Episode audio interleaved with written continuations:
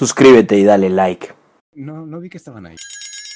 Hola, bienvenidas, bienvenidos y bienvenides a Oh My God, estoy en blanco, un podcast más donde Alex y María teatralizan conceptos abstractos para hablar sobre una figura pop o sus propias vidas y aún así terminan en blanco. ¿Cómo estás? Te faltó... Ah, ella es María, actriz, cantante, lo que quieran que pueda, y terraplanista, pero no lo suficiente como para ser patinadita. Y ella es Alex, alguien que no sabe qué hacer con su vida ni con su brazo tronco, pero aquí está sentada en mi casa. Ahora sí, amiga. ¿Cómo estás? Yo muy bien, tengo noticias para el público. Eh, no traemos nuestras camisetas en esta ocasión. Sucede que Walt Disney eh, eh, regresó del inframundo, sí, yo no invoqué, si fue mi culpa.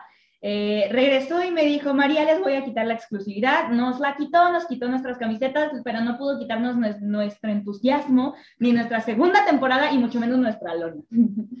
Oh my God. ¿Tú cómo estás, amiga? Muy bien, digamos que, que abusamos de, de, de, las camisetas y de la De propaganda de. Walt Disney, de las menciones, y pues bueno, nos, nos censuraron el torso, pero jamás nos censurarán la boca. Bienvenidos al maravilloso mundo de Oh My God. Arriba de la mesa, el siguiente capítulo vamos a empezar así. Como el chiste de la cabeza de Franco Escamilla. Ay, no lo conozco. Es de un niño que no tiene cabeza. Bueno, Es muy increíble. justamente hoy tenemos un invitado especial. ¿Otro? Otro. Amiga, Estamos nos alcanzó el dinero. derrochando. Amiga, amiga, nos alcanzó el dinero. Sí. Es cierto. si quieren ir a donarle a nuestros invitados, vayan a sus cuentas. Por favor, Por favor. se lo merecen. Se lo merecen. Son sí. fabulosos. Fabulosos. Increíbles. Todos son unas Nasty Girl Fantastic naturales, no plastic. Entonces, nuestro invitado especial de hoy es. Él es Alexis Mata. Donde esté. Donde esté. Donde esté, allá o acá, no importa, donde esté. Escribe, pero no es dramaturgo, aunque ya lo publicó Paso de Gato. Mira. Alexis, ¿cómo estás hoy? Bienvenido. ¡Holi! ¿Cómo estás? Bien, bien, aquí muy emocionado de estar aquí en este bello programa. ¿Cómo están? Eh, ay, qué bueno. que que- gracias por venir. Gracias. O sea, digo, ya te publicó Paso de Gato, ya eres una estrella. O sea, ya eres rockstar. Yo estoy nerviosísima. Yo también, A amiga. Ya me, ya me está, llama- ya me está llamando Gaitán para, hacer el texto acá. Oh, o sea, Cabrón, cabrón. así de Ay, ay, o de que sea, conoce a todos sus hijos. ay, sí, de que es amigo personal y conoce al, a, ido al cumpleaños de todos.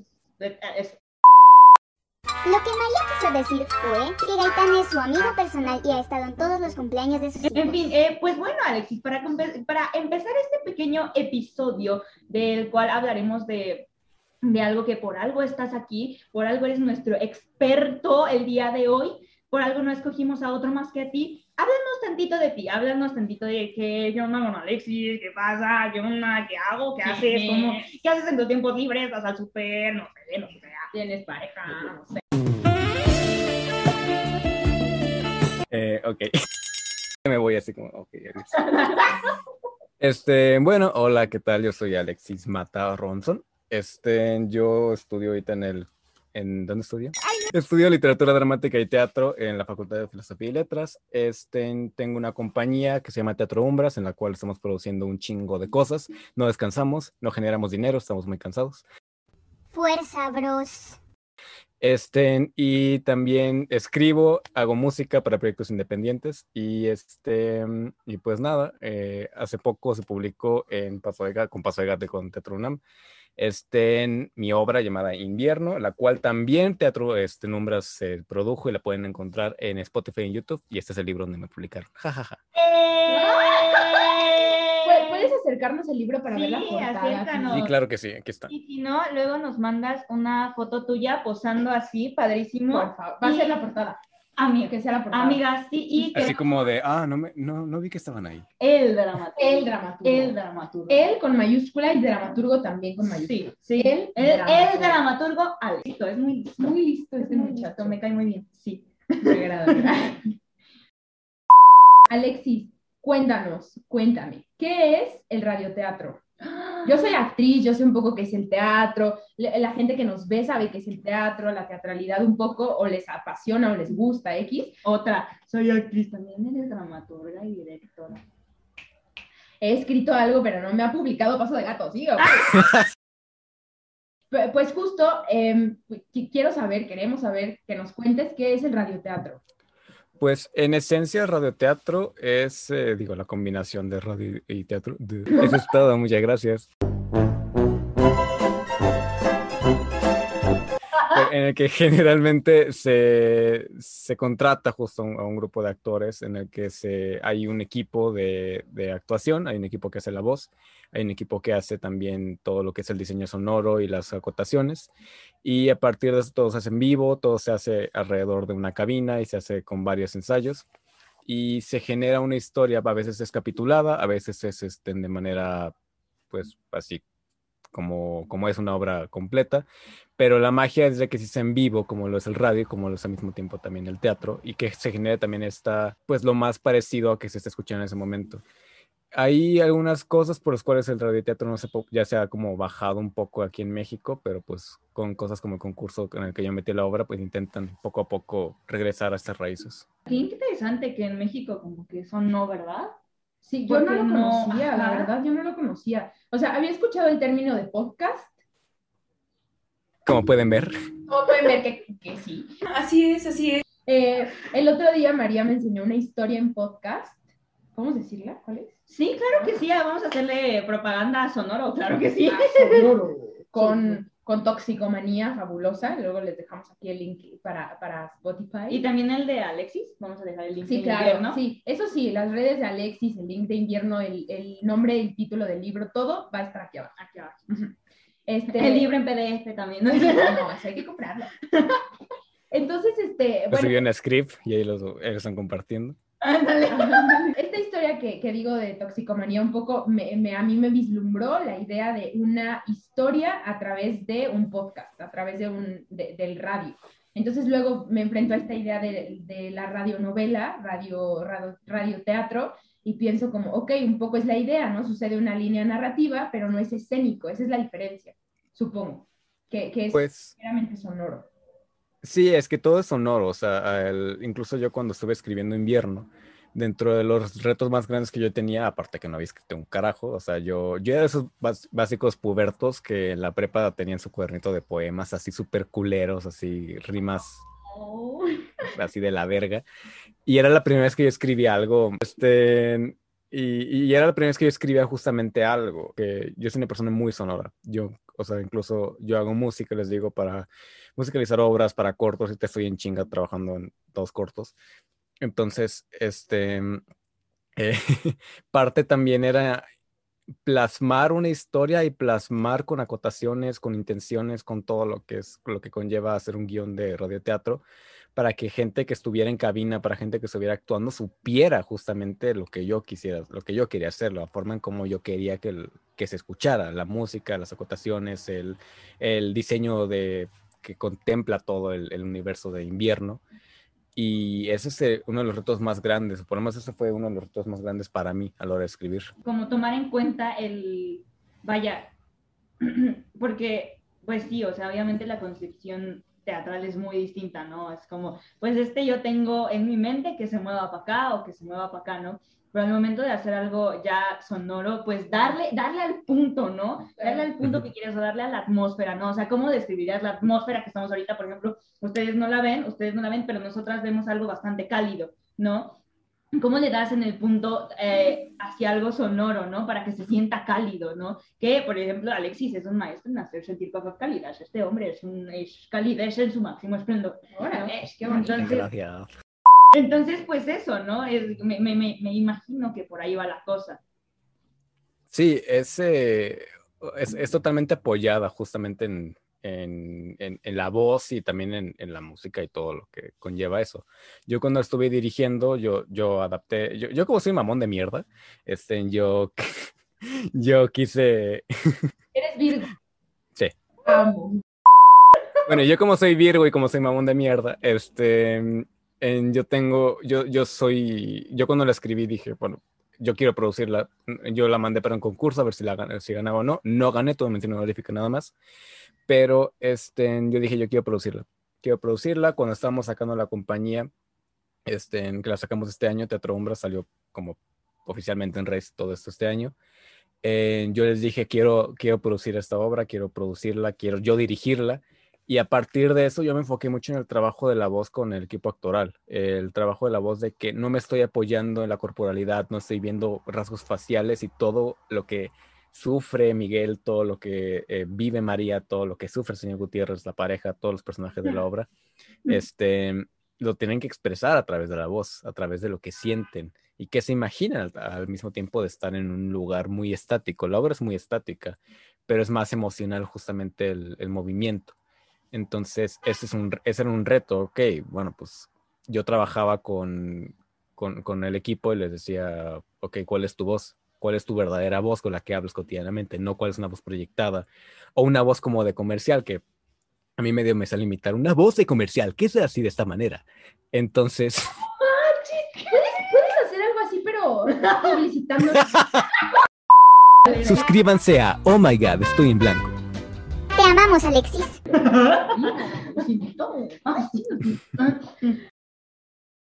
es súper interesante este, este proceso de dirección, ¿no? De dirección desde este lugar que tú dices, híjole, no los puedo mover, pero yo me enfoco en cómo suena, en qué, qué es lo que van a expresar a través de su voz que es súper amplia esa, esa herramienta, ¿no? La voz súper matizada, bien, bien gigante. Sí, porque, por ejemplo, pienso, por ejemplo, en toxicomanía, yéndome al ejemplo de toxicomanía, Aida López, pues fue mi maestra, ¿no? Y, mucho y lo que pienso como actriz o sea, ya, ya como actriz, como creadora artística, es qué pinche reto es actuar con la voz, ¿no? O sea, tanto para los actores de doblaje, para los actores que hacen esto. Los cantantes incluso, los cantantes actores. Sí, sí, sí, sí, sí, claro que sí. Y, este, pero la cosa es esa, ¿no? O sea, a ver, actúa con la voz, ¿no? Y, y vaya, sí es vaya que sí es un reto, ¿no? Sí, de hecho, yo incluso para esta parte de la dirección, este, lo sabe María que yo siempre que hago, hacemos cortes o terminamos de pasar algo, siempre les digo, güey, ¿cómo te sentiste? Porque yo requiero todo el tiempo saber justamente cuál fue, si el marcaje te hizo, se hizo llegar al objetivo, si no, si no nos ayuda en nada y mejorar a partir de eso. Cuando, entre, cuando estábamos en ensayos de proceso de invierno, lo que hacíamos era, todo un mes nos vimos en línea, este, en todo enero y mitad de febrero, de hecho, nos vimos en línea, me veía individualmente con las personas porque no era necesario tanto estar en, en ensayos grupales, a no ser que lo requiriera la escena, y ya lo requirieron hasta las últimas semanas. Entonces nos veíamos todos los, este, nos veíamos creo que el lunes, no el lunes, no, nos veíamos martes, miércoles, viernes, sábado, en las, a las noches, porque unos trabajaban, otros en una escuela, entonces esa hora era donde estábamos libres. Y es, eso no era con todos, me veía como una, me veía una hora casi diario con todos. Y, a partir de eso es como íbamos trabajando justamente, eh, ir encontrando, analizando el texto. Creo que una ventaja que yo tuve es que yo escribía el texto. Aún así, era, me topaba mucho con pared cuando eran cosas que se, veían bien escritas, pero a la hora de dirigirlas o tomarlas en acción, se podían modificar y daban otra cosa muy interesante. Esta parte de, de, tener al, al, equipo actoral cómodo sí era muy importante porque cuando ensayábamos por Zoom, la verdad es de que sí era, eh, y me lo dijo el actor, es en, David Carax, el que hace también a Miguel, este, un gran amigo, también cabeza de Teatro Hombres. ¡Eh! eh hasta ya. hasta Teatro Hombres que con un clic estamos muy cerca. Potente.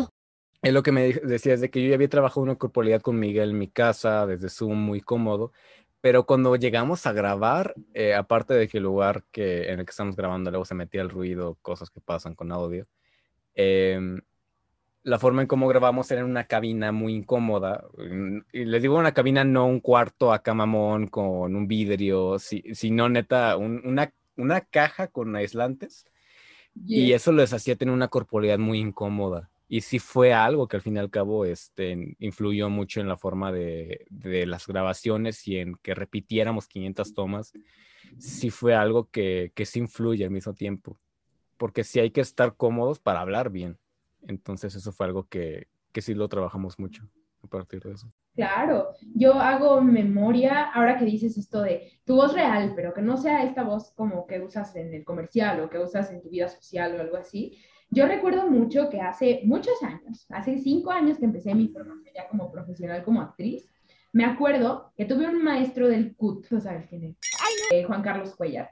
Em, del CUT, este, él trabajó un tiempo en CEU Voz, entonces tenía esta, como, esta cosa como de, de, sacar tu voz real, ¿no? Entonces yo decía, carajo, mi voz es mi voz y punto, déjame de molestar, ¿no? Entonces a mí yo me acuerdo que a mí me decía, es que tú eres muy aguda y estás muy arriba y tu voz es muy inmadura eres muy chiquita. Yo me acuerdo que yo me sentía como, como mal con esos comentarios y yo, pues yo creo que estaba, como dices, incómoda y entonces mi voz era, supongo que todavía más aguda. Entonces me acuerdo que uno de esos ejercicios eran unas cosas que se llaman diagonales de emociones. Y entonces tú tenías que caminar de una diagonal del salón de duela a la otra con música y bailabas, te movías, explorabas movimiento, lo que quieras, pero en el cuerpo con esa música. Y a la par que te ibas moviendo, él te iba haciendo preguntas o ibas diciendo algún texto que ya tuvieras memorizado. Y entonces esa voz iba adquiriendo matices, pero a partir de que lo entendieras así con el cuerpo. Entonces ya eh, pasado el proceso y unas herramientas que nos dio y ta, ta, ta, ta, este, justo yo descubrí eso, que yo supe eh, como algunos matices más graves de mi voz, que supe que mi voz no solo era aguda y ya, sino que podía llegar a ser muy grave y tener otras cosas, pero lo descubrí a través de eso, a través de algo que no era vocal, lo descubrí a través del muévete y moviéndote y explorando una diagonal de movimientos, de emociones y expresando los sonidos, aunque fueran gemidos, gritos, em, lo que sea, no necesariamente palabras, fue así como yo misma dije, no mames, wow, puedo hacer esto y no sabía, está padrísimo. Entonces es real que a veces la vida te, te lleva a usar cierto matiz, cierto volumen, cierta, cierta caja de vibración nada más. Cierto lugar, ¿no? Cierto lugar, exacto. Porque sí. Y no todas. ¿no? que sí, no sí. terminas de descubrirlo. Claro, porque sí, justo en, en nuestros ensayos de, de Lady Macbeth, le digo que algo que me consterna mucho es que, es que eh, el, la primer, el primer video, el primer avance que me enseñó es que yo sentía la voz como todo el tiempo así, ¿sabes? Como, como si hablara un pinche robot, ¿no? Entonces le digo que, que conforme hemos explorado, siento yo, y es involuntario, que la voz cambia, ¿no? O sea, depende del momento, depende de la circunstancia, depende de lo que estés haciendo. La voz da, la voz da, da, da lo que tiene que dar en ese momento. Como sea, pero ahí está y es un gran elemento. Qué listo. Este muchacho es muy listo. Sí, yo creo que me ha ayudado mucho el dedicarme.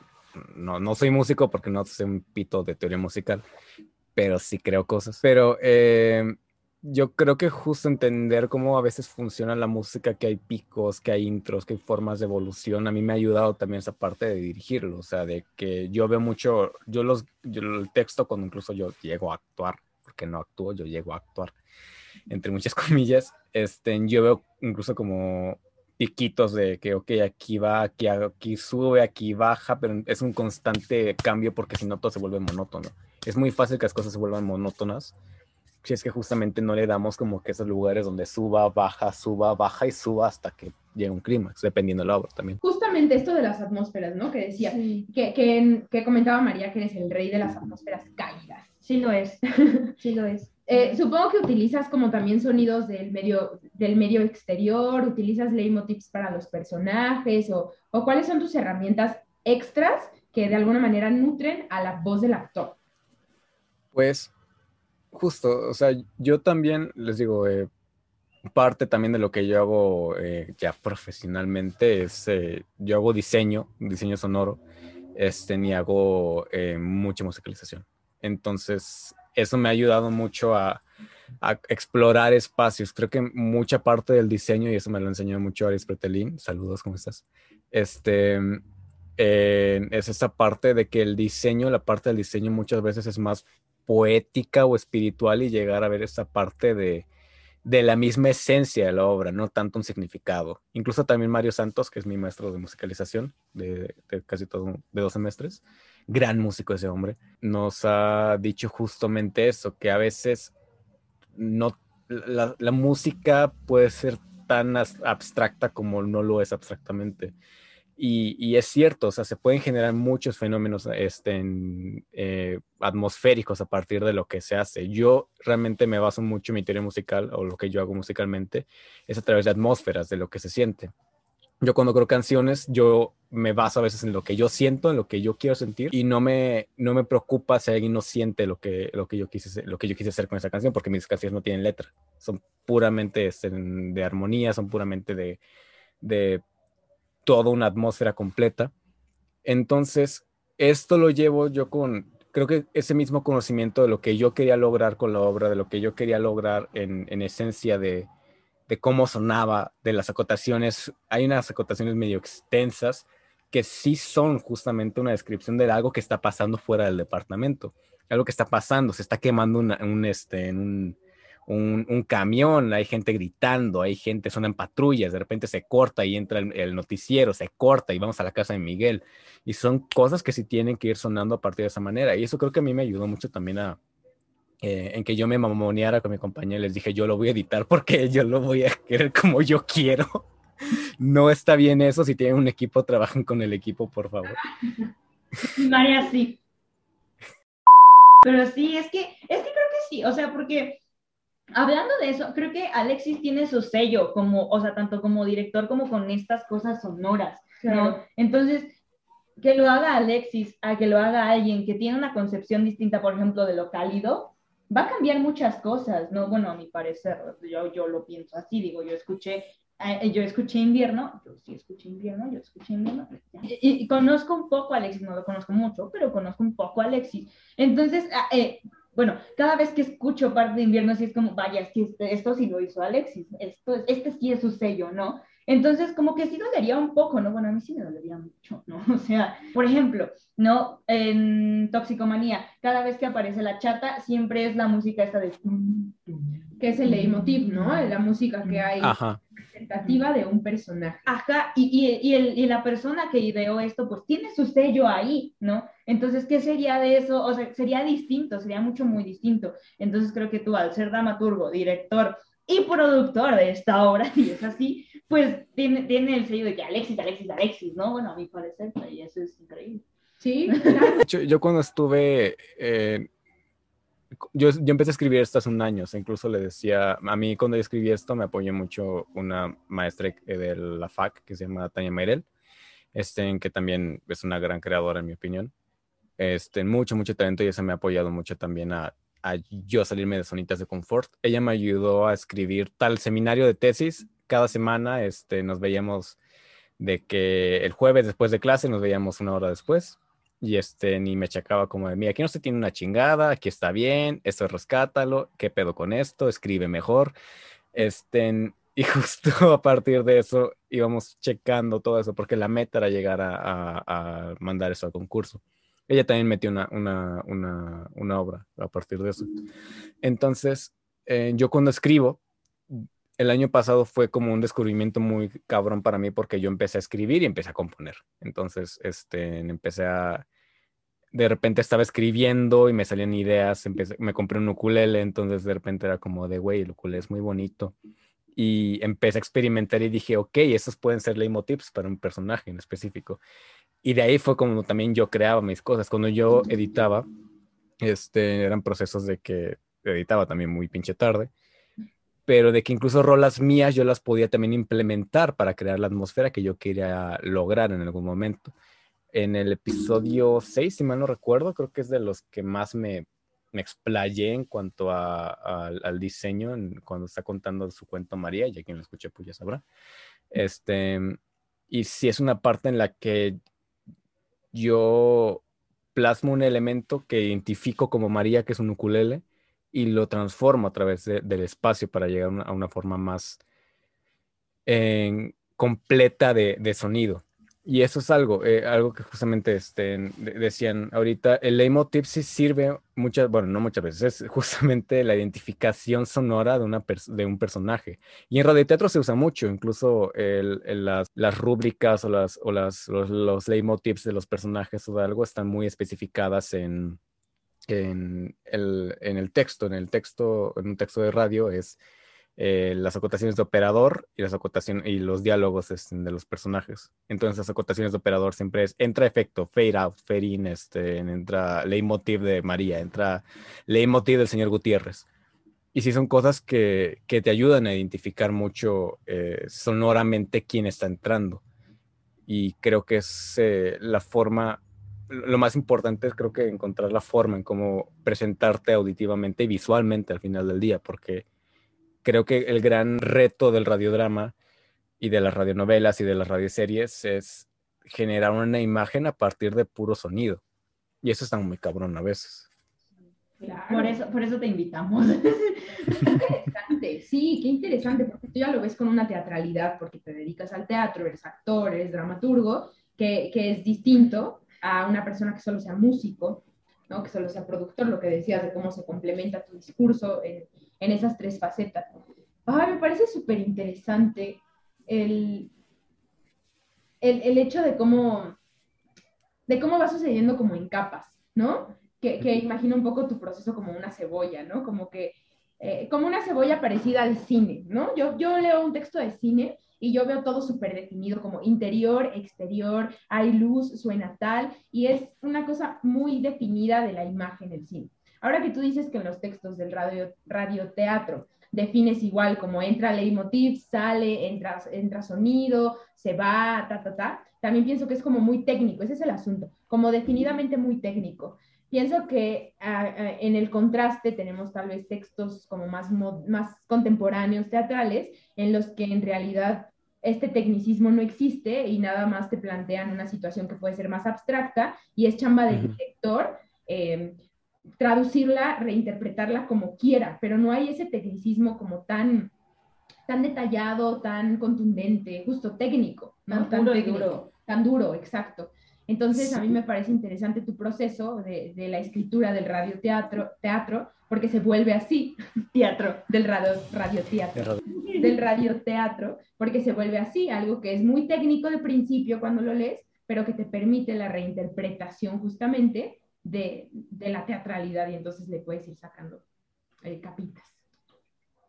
Sí, es que sí, sí es importante la, especific la especificidad en este, a la hora del texto, porque si es, eh, por ejemplo, pues está buscando una página que es de la escena 2, no se va a ver una mierda, pero dice escena 2, dice los personajes, dice el interior, el lugar, y eh, luego, luego empieza también la acotación de operador, no se ve una chingada y este, ni el diálogo justamente a partir de lo que dice Miguel, y yo escribo diálogos muy pinches largos. Entonces, sí es importante, no es cierto, lo empieza el locutor. Ahí. eh, Shakespeare se queda corto. Lo que. Pero sí es esa parte de, especifica, de darle especificaciones a alguien más, o sea, de que, que va a hacer una cabina, que va a poner los efectos en vivo, que incluso cuando se manda el, el texto de, del te, te, piden justamente como que unas características específicas, o sea, el espaciado, el tipo de letra, abajo que diga en el, a pie de página, cambio de página para saber que se va a cambiar de página y el ruido y, la, y el cuidado que se tiene. Sí es un proceso muy... que se tiene que especificar mucho desde lo técnico para llegar más a lo espacial artístico, porque sí es, sí tiene que serlo. Sí, a lo interpretativo, ¿no? Uh -huh. Oh, qué interesante. Qué increíble, qué padrísimo. Qué increíble. Pues, ¿dónde podemos este, escuchar? Bueno, déjanos tus redes, de dónde podemos Oh. contactarte, dónde podemos escuchar Invierno, Tu ¿Cómo casa. podemos, tu casa, ¿cómo, este, cómo podemos eh, conseguir este libro interesantísimo en donde está publicado tu, en donde está publicado tu escrito? Cuéntanos todo. Pues bueno, este, les digo, ya, ya, ya, pero me estoy trabando bien cabrón. Disponible en... Me estoy trabando bien, cabrón. Bueno, a mí me pueden seguir en redes sociales. Eh, mi perfil personal este, está como eh, arroba a.m-ronson. Este, ahí es mi perfil de Instagram. También tengo un perfil de foto, hago un chingo de cosas. Este que se llama el álbum de AM. Este Así, también, álbum. lo que quieras que pueda. Hola. Este, tengo un perfil de foto que se llama el álbum de AM, arroba álbum-am. En mi proyecto de Teatro Umbras, este, con mi compañía, nos pueden seguir en Instagram como arroba teatro.umbra, si mal no recuerdo. Y en el mismo canal de, este, de YouTube, ahí lo pueden encontrar, ahí va a estar eh, tanto los trabajos que hemos hecho en, en, Teatro Umbras, un proyecto que se llama Bar Portrait, una serie de monólogos que hemos subido mes con mes y también todo el radiodrama de invierno está ahí subido completo y a partir de ya. Y en Spotify, igual si buscan eh, radiodrama invierno, ahí van a encontrar los siete capítulos completitos para que los escuchen de putazo. Entonces, este, ya y es todo. Y nos pueden seguir y apoyar en nuestros proyectos, por favor. Por favor. Oh, me encanta, por favor. ¡Entusiasmo! ¡Entusiasmo! Ok. Pues bueno, eh, después de hablar sobre el radioteatro, ¿qué pasa, Alex? ¿Qué pasa cuando hemos hablado de muchas cosas? Pues, oh my god, es que creo que estamos en blanco. Estamos en blanco de nuevo. Gracias por vernos. Hasta la próxima. Adiós. Hasta la próxima. Suscríbete y dale like. ¿No te la sabes, María? No, amiga. ¿Todavía? Todavía no, amiga. Amiga, Qué oso, yo creo que sí, pero te estás acostumbrando a usar el texto. un poquito sí.